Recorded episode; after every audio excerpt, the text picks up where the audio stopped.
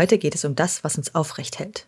Unsere Knochen, ihre Wehwehchen und ihre Bedeutung für unseren Lebensweg von der Geburt bis ins hohe Alter. Das hört sich gesund an. Medizinische Infos, Trends, Interviews mit Experten und Tipps für einen gesunden Lebensstil. Der Ottopress Podcast. Hallo und herzlich willkommen. Mein Name ist Andrea Freitag und jetzt mal von einem Skelett zum anderen. Unsere Knochen sind schon super. Sie sind unser stützendes Gerüst, tragen uns, wohin wir auch gehen, sind auf unheimlich komplexe Art mit den Sehnen und Muskeln verbunden und sie schützen unsere Organe. Na, und doch bemerken wir sie meistens erst dann aktiv, wenn sie brechen. So ziemlich alle Säugetiere auf unserem Planeten haben Knochen, die auf ihr jeweiliges Einsatzgebiet spezialisiert sind. Die Knochen eines Vogels dürfen nicht zu schwer fürs Fliegen sein, darum sind sie hohl. Elefantenknochen hingegen müssen bis zu sieben Tonnen Körpergewicht tragen, darum sind sie sehr massiv. Wie ist das eigentlich bei uns Menschen? Wir beginnen ganz am Anfang des Lebens im Mutterleib. Wir alle kennen diese Bilder vom Ultraschall. Am Anfang ist da noch keine wirklich menschliche Form vorhanden. Erst nach einigen Wochen sind Wirbelsäule, Augen, Kopfform und so weiter erkennbar. Mit jeder Woche sieht das Ungeborene dann mehr wie ein Mensch aus. Was wir da als vermeintliche Knochen erkennen können, sind aber keine Knochen per Definition.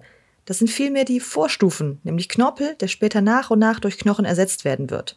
Die Verknöcherung setzt zwar schon ab der sechsten Lebenswoche des Embryos ein, aber sie dauert bis über unser 20. Lebensjahr hinaus. Das dauert sehr lange, aber das ist schon sinnvoll, dass sich der Körper mit der Umwandlung von Knorpel in Knochen so viel Zeit lässt, denn sonst würden wir nicht wachsen, na und hätten auch sonst so einige organisatorische Probleme. Das hängt einfach mit der Geburt zusammen. Viele fragen sich ja zum Beispiel, warum der Schädelknochen bei Babys nach der Geburt so weich und empfindlich ist. Naja, das hat einen sehr einfachen physikalischen Grund. Ohne diese Flexibilität würde der Kopf nicht durch den relativ schmalen Geburtskanal der Mutter passen. Die Geburt wäre also für beide extrem gefährlich. Sobald die Engstelle passiert ist, kommt das Wachstum des Babys dann so richtig in Fahrt. Das ist auch der zweite Grund für den noch so weichen Schädelknochen. Gerade im ersten Lebensjahr wächst das Kind so schnell, dass der Schädel nicht schnell genug mitwachsen könnte, wenn er denn schon knöchern wäre. Als Baby und auch später als Kind bestehen unsere Knochen zum Großteil aus Knorpel. Ein Kind hat etwa 300 Knochen, beim Erwachsenen sind es nur noch 206. Hä? Ja, das liegt daran, dass viele Knochen, die beim Kind noch als einzelne Teile erkennbar sind, nach und nach miteinander verwachsen. Das sind zum Beispiel die Fontanelle, also diese weiche Stelle am Kopf des Babys, oder auch das Steißbein. Ein besonderer Fokus bei der Knochenentwicklung ist die Wirbelsäule. Gerade sie verändert sich in den ersten Lebensjahren enorm. Was ich selber bis vor kurzem auch noch gar nicht gewusst habe, diese für Menschen typische doppelte S-Form, die haben wir gar nicht von Geburt an, sondern sie entwickelt sich erst in den ersten Lebensjahren. Anfangs ist unsere Wirbelsäule gestreckt.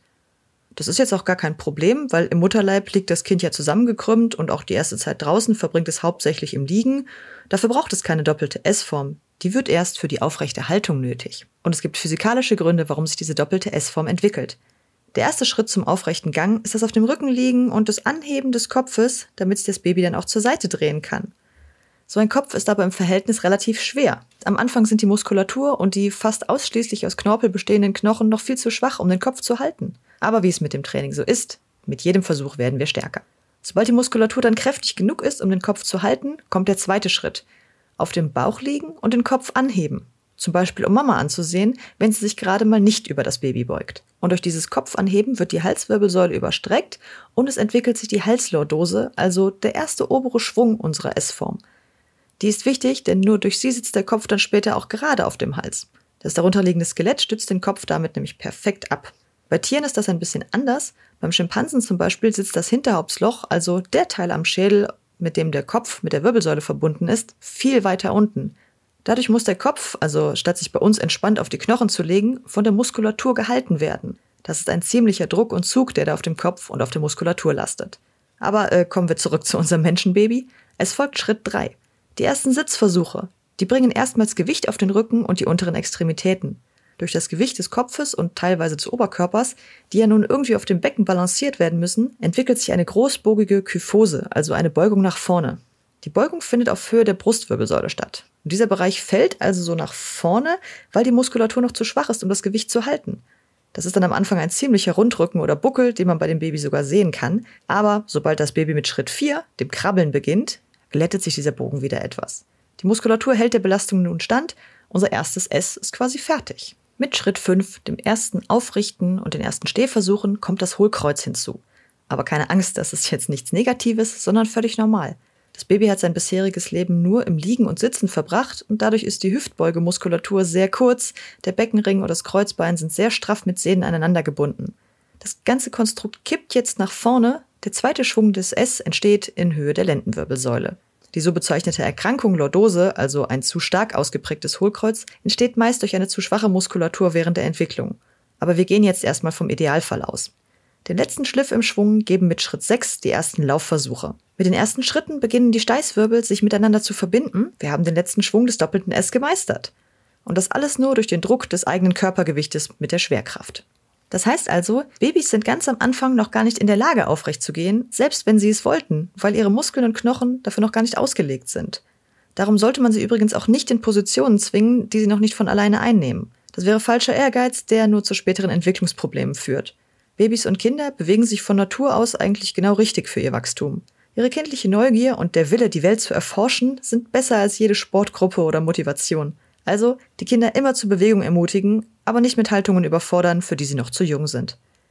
Das gilt dann übrigens auch fürs Vorschul- und Schulalter. Wenn die Kinder dann nämlich richtig rennen und laufen können, haben sie einen immensen Bewegungsdrang, dem sie auch nachkommen sollten. Etwa zwei Stunden pro Tag gelten als empfehlenswert, ja, vom am Schreibtisch sitzen entwickeln sich leider keine Muskeln und auch die Knochen bleiben eher schwach. Dieser Prozess der Knochenentwicklung nennt sich Ossifikation.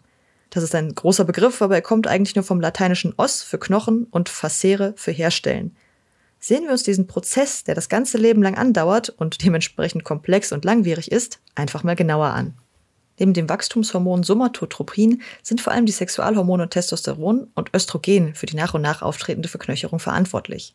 Das Somatotropin ist vor allem in der Pubertät aktiv, insbesondere abends und nachts, was für plötzliche Wachstumsschübe und auch für Wachstumsschmerzen sorgen kann, wenn die Muskeln, Sehnen, Knochen, das Gewebe und die Haut dann durch einen kleinen Versatz in der Entwicklung nicht ganz zusammenpassen. Das Ziel der Ossifikation ist es, eine hohe Knochendichte herzustellen, also möglichst stabile Knochen zu bilden, indem das bereits angelegte Knorpelskelett in Knochen umgewandelt wird. Und da gibt es drei verschiedene Arten von Ossifikation, also Verknöcherungen. Direkt nach der Geburt startet die sogenannte desmale Ossifikation oder direkte Ossifikation. Das sind Knochen, die sich direkt aus dem Bindegewebe bilden, ohne diese Knorpelvorstufe. Das betrifft dann das Schädeldach, den Gesichtsschädel und das Schlüsselbein zum Beispiel. Übrigens entsteht auch nach einem Knochenbruch im Erwachsenenalter auf diese Art das erste neue Knochengewebe, aus dem sich dann die endgültige Knochenform entwickeln kann. Zweitens haben wir die chondrale Ossifikation oder indirekte Ossifikation. Die braucht etwas länger. Da bildet sich aus dem Bindegewebe zuerst ein Modell, das dann nach und nach abgebaut und durch Knochensubstanz ersetzt wird. Das betrifft zum Beispiel Arme, Beine, Becken und Wirbelsäule. Und die so entstandenen Knochen haben zwei Arten zu wachsen, in die Länge und in die Breite. Diese beiden Wachstumsarten laufen Hand in Hand, damit wir wachsen können. Das Wachstum in die Länge nennt sich enchondral und geschieht aus dem Inneren des Knochens heraus. Der Oberschenkelknochen zum Beispiel ist ja bereits beim Baby angelegt, wenn auch nur in Form des Knorpelgewebegerüstes. In dieses Gerüst wachsen dann so nach und nach Blutgefäße ein, die die entsprechenden Botenstoffe und Nährstoffe liefern für die zwei Hauptarbeiter, die Chondroklasten und die Osteoblasten. Klingt kompliziert, ist aber relativ einfach. Die beiden sorgen in Teamarbeiten für unser Wachstum. Die Chondroklasten bauen das alte Material, also den Knorpel, ab. Die Osteoblasten setzen in die entstehenden Lücken Knochenmaterial ein, also eine Knochengrundsubstanz. Und an dieser Knochengrundsubstanz werden dann immer mehr Kalksalze angelagert. Oder mit anderen Worten, Knochen. Die beiden Hauptarbeiter starten quasi so eine Art Wettrennen in der Mitte des Knochens. Von da aus laufen die Knochenaufbauarbeiter den Knorpelabbauern hinterher, immer gleichmäßig in Richtung Epiphyse. Epiphyse heißt bei den Medizinern das Ende des Knochens. Dadurch bleibt zwischen den voranlaufenden Chondroklasten und den hinterherlaufenden Osteoblasten immer so eine Art Lücke, ein Baustellenraum, die sogenannte Epiphysenfuge. Und erst wenn sowohl der Knorpelabbau als auch der Knochenaufbau am Ende des Knochens angekommen sind, schließt sich die sogenannte Epiphysenfuge und dann ist kein Wachstum in die Länge mehr möglich. Das heißt, wir sind ausgewachsen. Aber naja, das ist jetzt noch nicht alles. Wie gesagt, es, sonst wäre unser Knochen ja nur sehr dünn und lang. Für die Dicke der Knochen setzen die Osteoblasten von außen an. Der Fachbegriff lautet perikondral. In diesem Falle sitzen die Osteoblasten nicht im Knochen, sondern werden von der Knorpelhaut abgesondert und sitzen darum außen. Das passiert vornehmlich bei großen Röhrenknochen, also sowas wie dem Oberschenkelknochen. Auch hier startet der Umbau in der Mitte des Knochens, aber nicht im Kern drinnen, sondern wie gesagt außen auf dem Knochen drauf. Und von da ausgehend bauen die Knochenaufbauer einen Ring aus Knochenzellen um den noch knorpeligen Knochen herum. Dieser Ring wird dann in der Dicke immer mehr erweitert, es kommt immer mehr Knochenstruktur hinzu und auch der Ring breitet sich immer weiter in beide Richtungen aus. Auch hier ist es wieder ein Wettrennen in Richtung Epiphyse. Und dieses Wachstum, das unseren Knochen auch den richtigen, stabilen Durchmesser gibt, nennt man appositionelle Ossifikation. Während der Pubertät finden die beiden Wachstumsarten, also in die Länge und in die Breite, immer in einem mausgeglichenen Verhältnis statt. Denn mit der Länge der Knochen steigt ja auch das Körpergewicht, das wiederum die Knochen tragen müssen. Also muss beim Längenwachstum zwangsläufig auch in die Breite mitgewachsen werden. Das ist es nämlich. Also das Längenwachstum ist geschafft, die Knochen sind auch entsprechend breit. Dann ist jetzt Schluss? Nein, nicht wirklich. Das war jetzt erst nur die Grundversorgung, damit wir auch mal in der Lage sind, uns selbstständig zu bewegen. Naja, wird ja auch Zeit. Wir Menschen sind wahrlich die Könige der Nesthocker. Der durch das Längen- und Breitenwachstum entstandene Knochen ist jetzt noch relativ unorganisiert. Im Erwachsenenalter muss das erstmal sortiert werden. Diese Umsortierung dauert das ganze Leben an und das ist auch gut so, denn dadurch kann sich unser Knochen an die an ihn gestellten Bewegungen und Bedingungen anpassen. Also zum Beispiel kräftiger werden, nach einem Bruch heilen oder sich dem Stoffwechsel anpassen. Diese enorme Anpassungsfähigkeit bemerken wir aber meist erst in Extremsituationen. Zum Beispiel führt der Aufenthalt in der Schwerelosigkeit bei Astronauten dazu, dass die Knochendichte enorm absinkt. Meist brauchen sie ein spezielles Wiederaufbautraining, um sich wieder an die Anforderungen auf der Erde zu gewöhnen. Worauf so ein Knochen im Auf- und Abbau reagiert, also Hormone, Druck oder elektromagnetische Impulse, ja, das konnte bisher noch nicht eindeutig festgestellt werden, aber es laufen natürlich Studien dazu. Was wir dagegen schon kennen, ist die Struktur unserer Knochen. Und die ist keineswegs massiv. Das Innere unserer Knochen besteht aus einem Gerüst aus sehr feinen, klitzekleinen Knochenbälkchen, die miteinander verästelt sind. Und weil das Gerüst ein bisschen wie ein Schwamm aussieht, wird das Spongiosa genannt. Diese verästelte Struktur mit den vielen Leerräumen dazwischen macht den Knochen nicht nur besonders stabil, sondern auch leichter. Das heißt, wir sind eigentlich ein Mittelding zwischen dem Vogel mit den hohlen Knochen und dem Elefanten mit den schweren, massiven Knochen. Aber wer jetzt denkt, dass die Knochen ja einfach nur aus der Spongiosa und darüber halt aus einer Knochenschicht bestehen, der irrt. Unsere Knochen sind viel komplexer aufgebaut, sonst wären sie nämlich nicht so stabil, wie wir sie kennen. Sie bestehen aus Lamellen, die sich um sehr feine, in Kanälen verlaufende Blutgefäße bilden und die sind auch noch ineinander verstraubt. Wer sich da ganz genau informieren möchte, der schaut am besten mal unter dem Stichwort Lamellenknochen im Internet nach. Das Thema allein würde schon für einen ganzen Podcast reichen. Aber diese komplexe, seltsam verdrehte Struktur sorgt für die besondere Stabilität und Anpassungsfähigkeit unserer Knochen.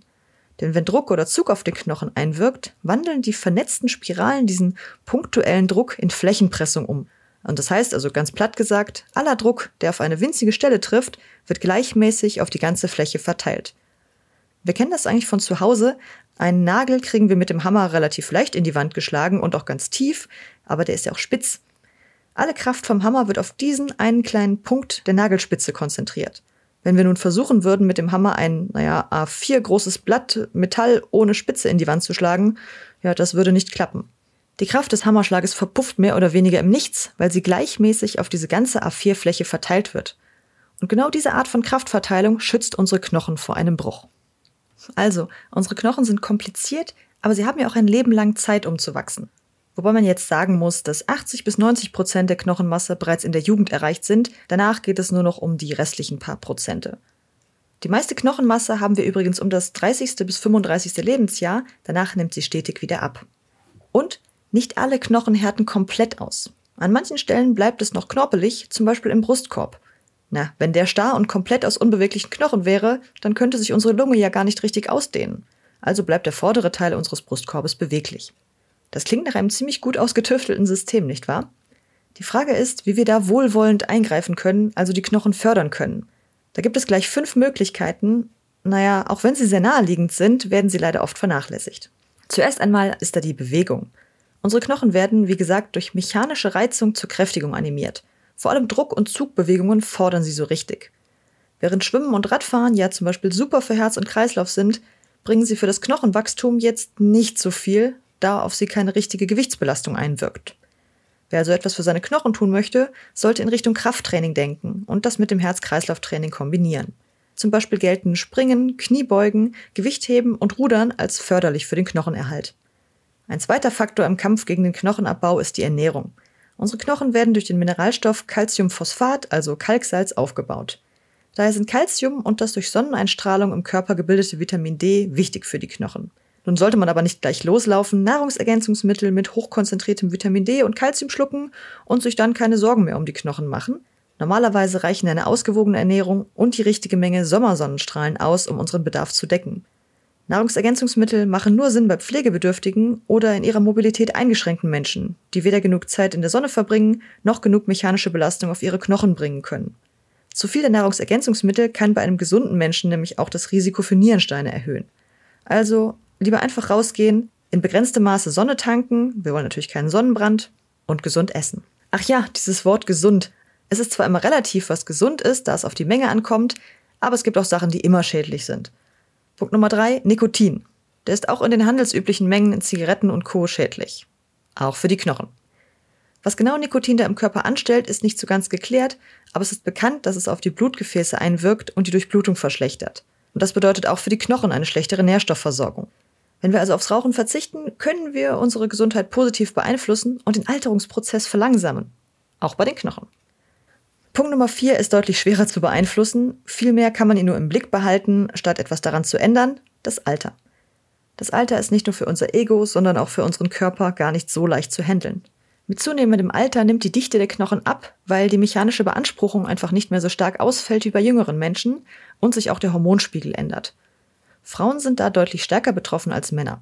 Da nämlich der weibliche Körper nach den Wechseljahren deutlich weniger Östrogen bildet, wir erinnern uns, Östrogen spielt eine große Rolle bei der Knochenbildung, steigt das Osteoporose-Risiko bei Frauen nach der Menopause deutlich an. Jetzt könnte man ja denken, ja, dann nimmt man als Frau einfach nach den Wechseljahren noch Östrogen mit Tabletten oder so und fertig ist der natürliche Osteoporoseschutz. Ja, leider ist das nicht ganz so einfach.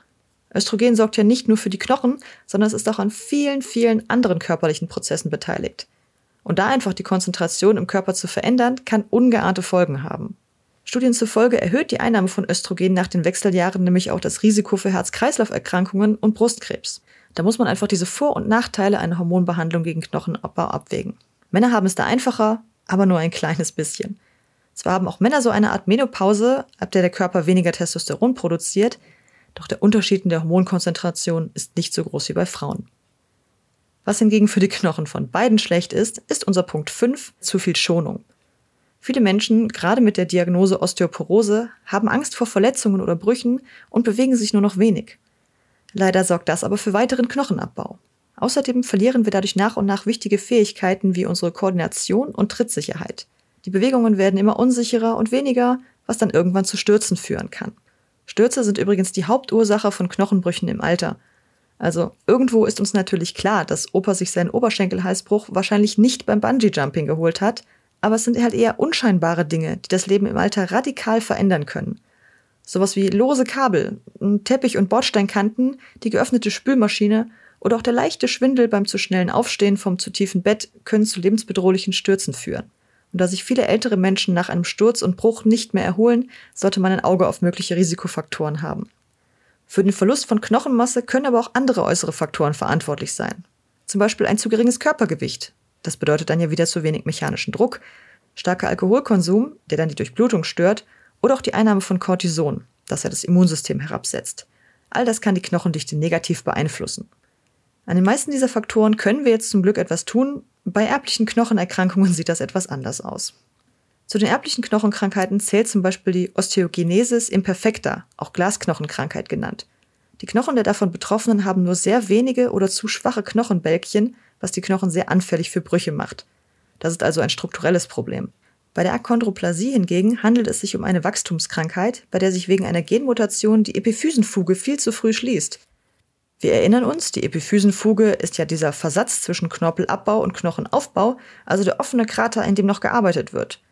Wenn sich der jetzt aber schon im Kindesalter schließt, ist kein Wachstum mehr möglich. Das heißt, Rumpf und Kopf haben sich relativ normal entwickelt, die sind ja recht früh dran, die Gliedmaßen aber bleiben vorzeitig stehen im Wachstum. Die Bewegungsfreiheit von Menschen mit Achondroplasie ist deswegen stark eingeschränkt.